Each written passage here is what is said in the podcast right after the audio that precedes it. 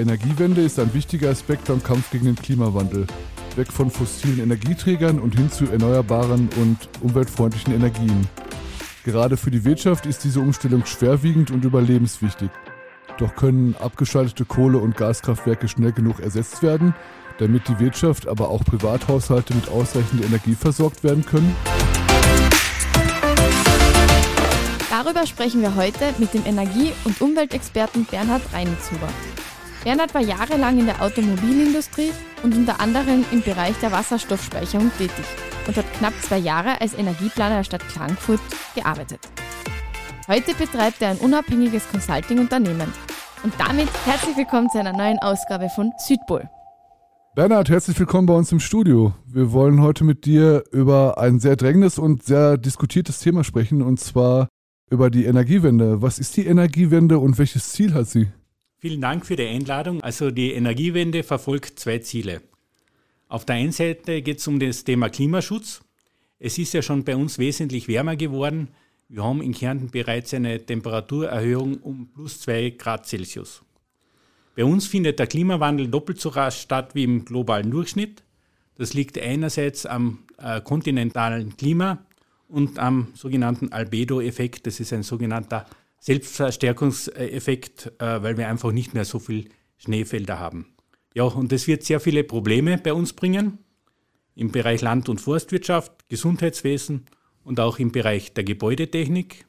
Also wenn wir so weitermachen, kommen ja die nächsten 30 Jahre noch einmal plus zwei Grad Celsius dazu und wir werden einfach äh, ja, in jedem Gebäude eine Klimaanlage benötigen, was auch entsprechend Kosten verursachen werden. Der Klimawandel hat durchaus auch positive Auswirkungen. Diese positiven Auswirkungen erwarten wir uns im Bereich Sommertourismus, aber auch bei klimafitten Kulturen im Bereich der Landwirtschaft ist eine höhere Agrarleistung durchaus möglich. Ist, ist das eine gebriefte Tatsache, dass wir hier vier bis fünf Grad mehr bekommen? Ja, das ist Tatsache. Das hat auch da wirklich damit zu tun, dass es äh, ein besonderes Binnenklima ist und dadurch die, die, die Wärme quasi sich staut, nehme ich mal an. Ja, genau. Also am kontinentalen Klima, wir haben keine Ozeane, die diese Wärme aufnehmen können. Das heißt, Österreich wird dann halt quasi so eine Art Wärmefleck äh, in, in, in Europa ja. werden. Hm, okay. Und äh, du hast es gerade angesprochen, es wird positive Auswirkungen auf die Landwirtschaft haben ich kann mir jetzt nicht gut vorstellen, dass die heimischen Getreidearten oder die, die heimischen Obstbäume halt diese 5 Grad aushalten werden, oder? Kann haben. Ja, na, man muss auf andere Kulturen äh, umstellen. Nur so ist das möglich. Ich kenne das äh, in Büsum an der Nordsee ist ein Zentrum für Klimawandel. Und äh, da hat man äh, Europa in Zonen eingeteilt und da schaut es halt so aus, dass man halt in Süddeutschland irgendwann mal Sojabohnen anbauen kann, weil es halt dann schon das Klima dafür hat. Ja, also es wird auch Kärnten ein Weinanbaugebiet werden. Es werden bei uns die Oliven und die Feigen wachsen. Ja, was tut ja jetzt auch schon, oder? Ja. Naja, wir haben ja schon der Klimawandel, das ist ja keine Zukunft. Das ist mittlerweile kein akademisches Thema mehr, sondern er hat ja schon stattgefunden. Er findet äh, seit 1980 statt und wir haben jetzt schon plus zwei Grad mehr wie im Vergleich zum globalen Durchschnitt der letzten 100 Jahre. Und auch wenn wir sofort aufhören würden, CO2 ausstoßen, wenn wir sofort aufhören, CO2 auszustoßen, was ja völlig unrealistisch ist, werden wir trotzdem bis 2050 noch einmal plus 1,5 Grad Celsius haben. Das heißt, diese dieses Ziel, dieser 2 Grad oder 1,5 Grad globales Ziel, ja, also das ist bei, uns schon abgefahren. Das ist unmöglich, das noch zu erreichen. Das heißt, das ist wie so ein Ball, der rollt, der rollt jetzt noch ein bisschen weiter, ja, bis er genau, stehen also der ist in Schwung und, und, und jetzt ist die Frage, geben wir dem noch mehr Schwung oder fangen wir mal ab, den, den abzubremsen? Okay. Was ist der Unterschied zwischen 3,5 Grad plus und 5 Grad plus? Macht das einen großen Unterschied? Ja, das macht sehr einen großen Unterschied. Denken Sie nur daran, an die Baumgrenze zum Beispiel. Also wir rechnen damit, dass äh, jetzt also auf die plus 2 Grad Celsius, die wir jetzt haben, die Baumgrenze schon um 300 Höhenmeter gestiegen ist. Das heißt, viele unserer Almen, die existieren in Wirklichkeit gar nicht mehr. Da sollte schon längst wieder Wald sein. Das heißt, auch die, das Fichtensterben, was wir derzeit haben, weil es weniger Niederschläge gibt und es wärmer ist, wird sich wahrscheinlich noch äh, weiter ausbreiten. Wir haben dann irgendwann auch keine Mischwälder mehr. Also wenigstens die Wälder, Baumarten, die halt viel Wasser brauchen und ein Flachwurzler sind, nehme ich mal an. Ja, also wir sollten wieder Mischwälder haben. Nicht? Wir haben hauptsächlich Fichten, Fichte-Monokulturen. Mischwälder werden resilienter, aber da muss man natürlich schauen, da muss sich die ganze Forstwirtschaft umstellen. Also auch, dass die ganzen äh, Zimmerer auch lernen, auch mit anderen neuen Holzsorten umzugehen. Palmen. Olivenholz.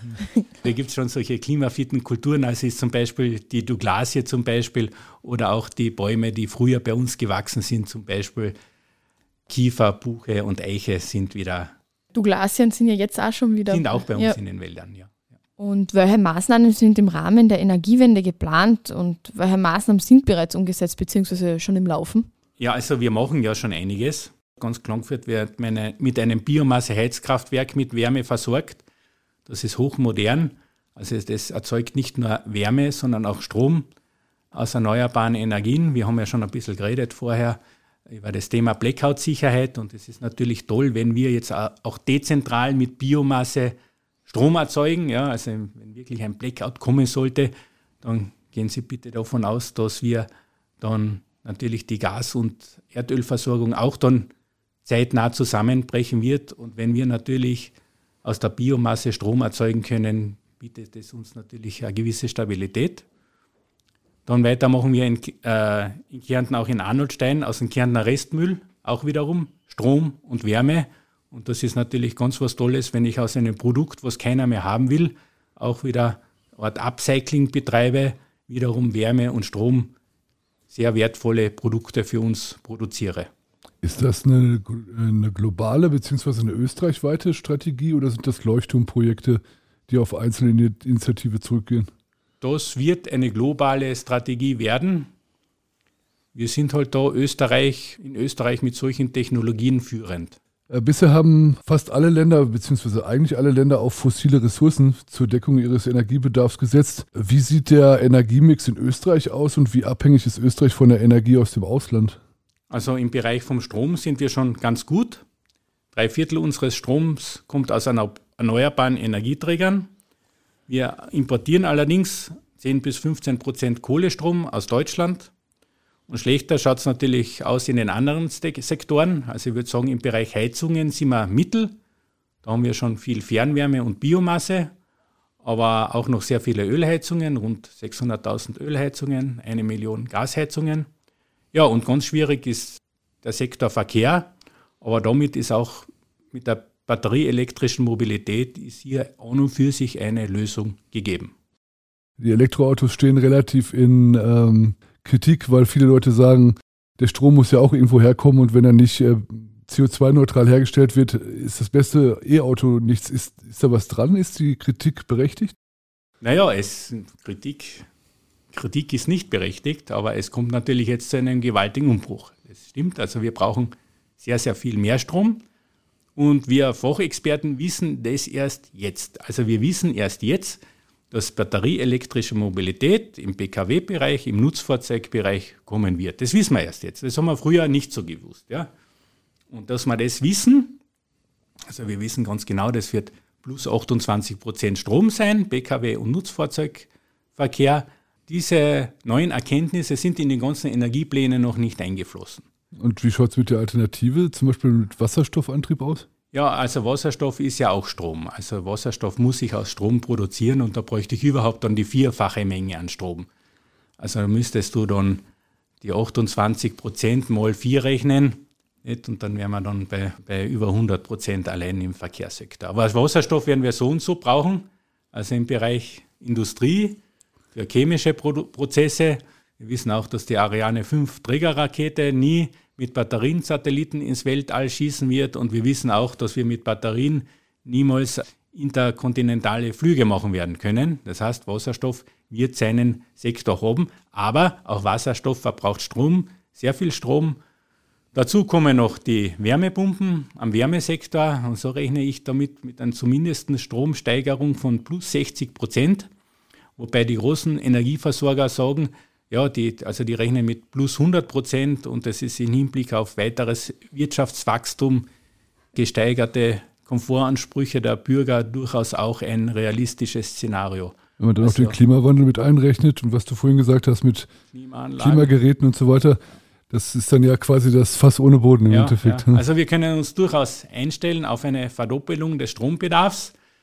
Jetzt die Frage, ist das schlimm? Nein, das ist eigentlich überhaupt nicht schlimm, weil es entfällt ja damit der ganze, ganze, ganze, also wir brauchen ja dann ja kein Öl mehr, wir brauchen ja kein Diesel, kein Benzin, kein Heizöl mehr und unterm Strich wird sich der Energiebedarf sogar halbieren, fast halbieren, ja.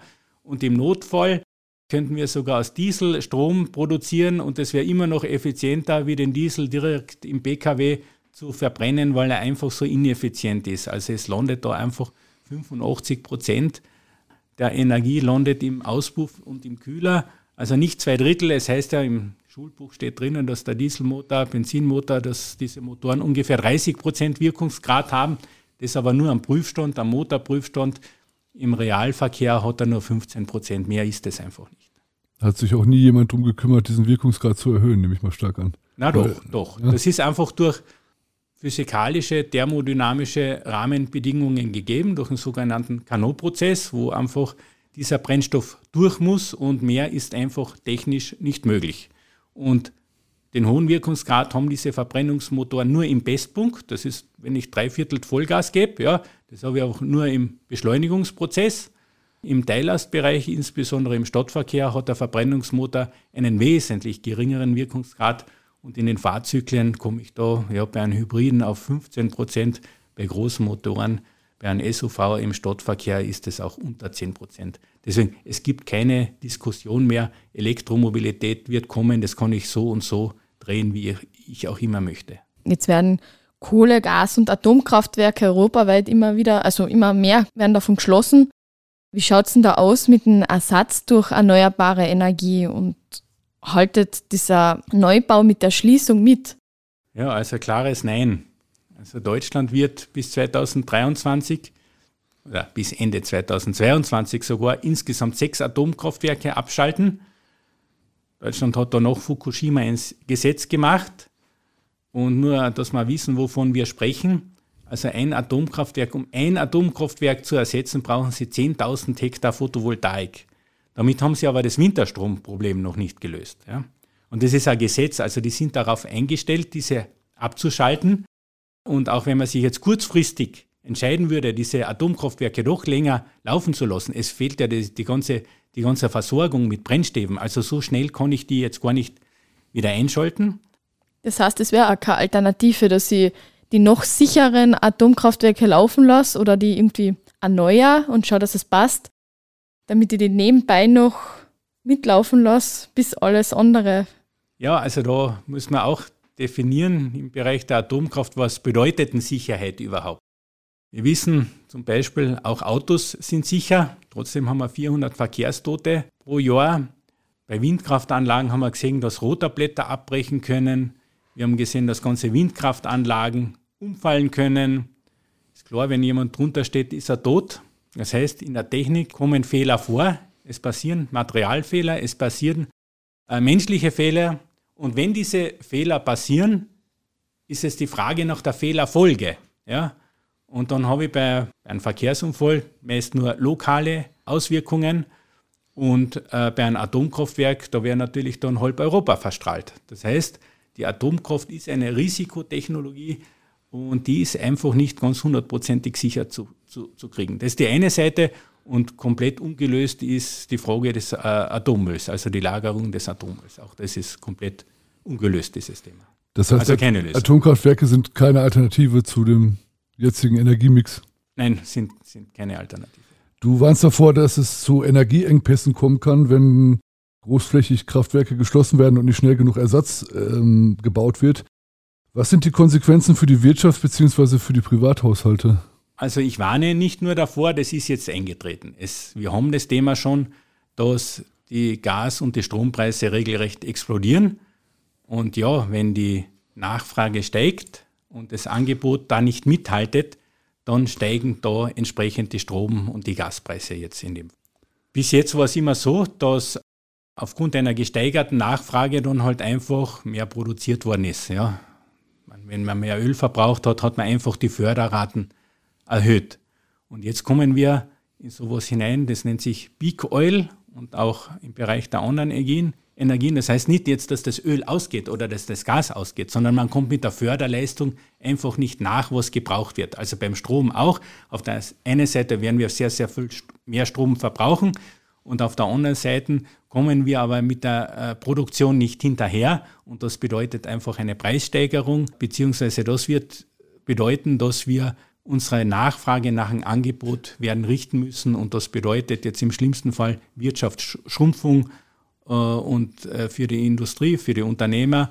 Und für die Bürger bedeutet das einfach einen geringeren Lebensstandard, weil ich mir einfach dann nicht mehr so viel leisten werde können, weil ich einfach so viel Fixkosten dann zu Hause habe bei, bei den ganzen Strom- und Energierechnungen. Du hast davon gesprochen, dass die Spitze der Förderleistung quasi erreicht ist. Woher kommt das? Weil sonst wurde ja dann einfach die nächste Ölplattform gebaut oder der nächste Bohrturm gebaut. Woher kommt diese Situation? Naja, jetzt äh, reden wir da bei, bei, über den Strom nicht. Und wenn ich natürlich für die Genehmigung von einer Windkraftanlage, wie bei uns im Lavantal am Bärhofen, also ich bin mit Herrn Franz Dorner, Energiepionier, in Kontakt, hier kämpfen muss, 13 Jahre lang kämpfen muss, um eine Genehmigung zu bekommen, dann ist das natürlich wahnsinnig schwierig. Auch bei Photovoltaik-Freifläche, wir haben genügend Unternehmen, genügend Investoren, die das machen wollen. Wenn ich das nicht ungewidmet bekomme, dann kommt es hier einfach zu einer künstlichen Verknappung des Stromangebots. Was ich, wo ich unbedingt also dagegen reden möchte, verbieten möchte, ist die Argumentation, ja, die erneuerbaren Energien machen den Strom so teuer. Es ist jetzt einfach dadurch, dass das Angebot so gering ist, das macht jetzt den Strompreis so hoch. Warum tun wir uns in Kärnten so schwer mit Windrädern? Weil es gibt ja die Choralpe auf der einen Seite dreht sich im Wind auf der Steirischen und in Kärnten sind wie viel gebaut? Ein oder zwei, drei? Ja, wir haben, glaube ich, jetzt gar keines im Prinzip. Eins steht am Blöckenboss und ich glaube, das steht sogar ein paar Meter auf der italienischen Seite. Okay, was ist das Problem in Kärnten, dass wir das nicht so hinbekommen? Na, das sind einfach so viele Einsprüche, die da sind und dass die entsprechenden Gesetze erst noch, die es noch gar nicht so lange gibt, das überhaupt zu machen. Das heißt, Anwohner und Anrainer beschweren sich da, dass sie Angst vor Naturschutz, Mega, Naturschutz, ja, ja, Landschaftsschutz. Gibt es also Landschaftsbild ist ein Thema. Ein Riesenthema ist, ist Landschaftsbild und da ist es schwierig, weil Landschaftsbild ist überhaupt eine Geschmackssache. Ich kann das gar nicht sagen, dass eine Windkraftanlage hässlich ist, ja, weil das ist Geschmackssache. Ich kann ja auch sagen, kann auch sehr schön. romantisch sein. An, an der Nordsee, schön. wenn man an der See steht und nachts aufs Meer guckt, sieht man sie immer rot leuchten. Also da gibt es diese Positionsleuchten. Gibt es irgendwelche Gründe, also richtige Gründe außer der Ästhetik, die gegen sowas spricht? Ja, natürlich. Also wenn wir, wir Menschen Mitteleuropa besiedeln, ja, dann, dann verbrauchen wir Energie. Ohne dem geht es nicht. Wir müssen heizen, wir müssen beleuchten. Wir haben unsere Mobilitätsansprüche. Das bedeutet, dass wir, wenn wir da sind als Mensch, dass wir immer eine Aus, Auswirkung auf die Natur haben werden. Ja. Die Frage ist natürlich, können wir diese Auswirkung so gering als möglich halten? Wenn wir sagen, ja, wir wollen die Natur überhaupt nicht beeinflussen, ja, dann muss der Mensch überhaupt aus äh, Mitteleuropa weg, anders wird es nicht gehen. Und du hast jetzt auch vorher davon geredet schon, ähm, dass wir immer mehr Energie brauchen und die kommen nicht nach mit dem Bauen. Wie wahrscheinlich ist denn das, diese ganzen Blackouts, von denen gesprochen wird, dass das wirklich stattfindet bei uns? Ja, ich glaube, das ist jetzt derzeit ein bisschen eine Angstmache. Die Netze, die laufen sehr, sehr stabil und man war, also hat ja so Fälle gegeben, jetzt, wo es Netzschwankungen gegeben hat, wo Netzelemente ausgefallen sind in Kroatien sind insgesamt 6 Gigawatt weggefallen, ganz plötzlich. Da hat man Kohlestrom aus dem Osten importiert, wo bei uns eine Dunkelflaute war. Und da haben aber sämtliche Sicherheitsmechanismen gegriffen und man war da eigentlich von einem Blackout noch sehr, sehr weit entfernt. Davor sollte man keine Angst haben. Aber nachdem es zu einem Energiemangel kommen wird, wird einfach der Energiepreis so teuer werden, dass wir einfach weniger Energie verbrauchen werden müssen mit allen Konsequenzen. Gibt es da dann wahrscheinlich auch irgendwann mal den Verteilungskampf zwischen den einzelnen Ländern, nehme ich mal stark an, oder? Wie viel, wer wie viel Strom bekommt und äh, das zahlungskräftige ja, Länder. Kommt nicht, das wird einfach über Marktpreise, über Angebot und Nachfrage geregelt werden. Und wie muss eine Energiewende deiner Meinung nach ähm, gestaltet sein, dass das reibungslos und super, so ohne negative ja. Konsequenzen funktioniert? Ja, Julia, ich sage dir ganz ehrlich, man hat Jahrzehnte nicht auf die Fachexperten gehört. Und zwar Jahrzehnte nicht. Man hat auch vielleicht den Fehler gemacht, dass man Klimapolitik und Energiepolitik zusammengezogen hat. Thematisch macht es Sinn, weil das sind, das passt thematisch einfach zusammen. Politisch passt es aber nicht zusammen. Man wollte sich aus einer Trotzreaktion heraus so den, den, den, den grünen Ökospinnern distanzieren und hat keine Klimaschutzpolitik dann gemacht. Und nachdem die Themen da zusammenhängen, ja, hat man dann keine Energiepolitik dann auch nicht mehr gemacht. Also die Überlegungen, wie bleibt der Energiepreis gering, wie können wir uns selbst versorgen, wie können wir zusehen, dass das Geld im Land bleibt, die hat man die letzten Jahrzehnte meiner Meinung nach viel zu wenig gemacht. Was ist der Ausweg aus dieser Situation? Also was ja, muss also jetzt passieren? Jetzt werden wir so schnell gar keinen Ausweg finden. Wir werden eine kleine Katastrophe, glaube ich, werden wir schon haben oder Auswirkungen halt, mittelfristige Auswirkungen. Einzig, was wir machen können, ist jetzt wirklich die erneuerbaren Energien so rasch wie möglich ausbauen. Ähm, vor allem die Firmen und Unternehmer, die das anbieten wollen, ja, auch lassen, dass es wieder zu einem Angebot kommen kann und das Angebot und Nachfrage hier den Preis regulieren. Da drängt sich dann eigentlich noch unsere letzte Frage auf. Ist Österreich überhaupt in der eigenen Hand, das Tempo und die Art des, der Energiewende selbst und unabhängig zu bestimmen? Wo es doch auch an den Netzen anderer Länder hängt? Nein. Also es ist so, dass natürlich Österreich klein ist auf der einen Seite und sehr stark an Deutschland angebunden ist. Also der Strompreis ist praktisch mit dem von Deutschland gekoppelt. Äh, aber Österreich hat sehr, sehr viel Know-how. Also es heißt ja immer, ja, so ein kleines Land wie Österreich oder Deutschland im Vergleich zu China oder USA kann ja nicht viel ausrichten. Aber mit unserem Know-how, unser Know-how ist so groß, dass wir wirklich hier die Welt retten können. Also das traue ich mich wirklich zu sagen. Und Unternehmer haben jetzt die Möglichkeit, auch den Spieß umzudrehen. Ja? Also nicht für Energie zu bezahlen, sondern selbst Energie zu produzieren und auch für Energie damit auch einfach Geld zu verdienen.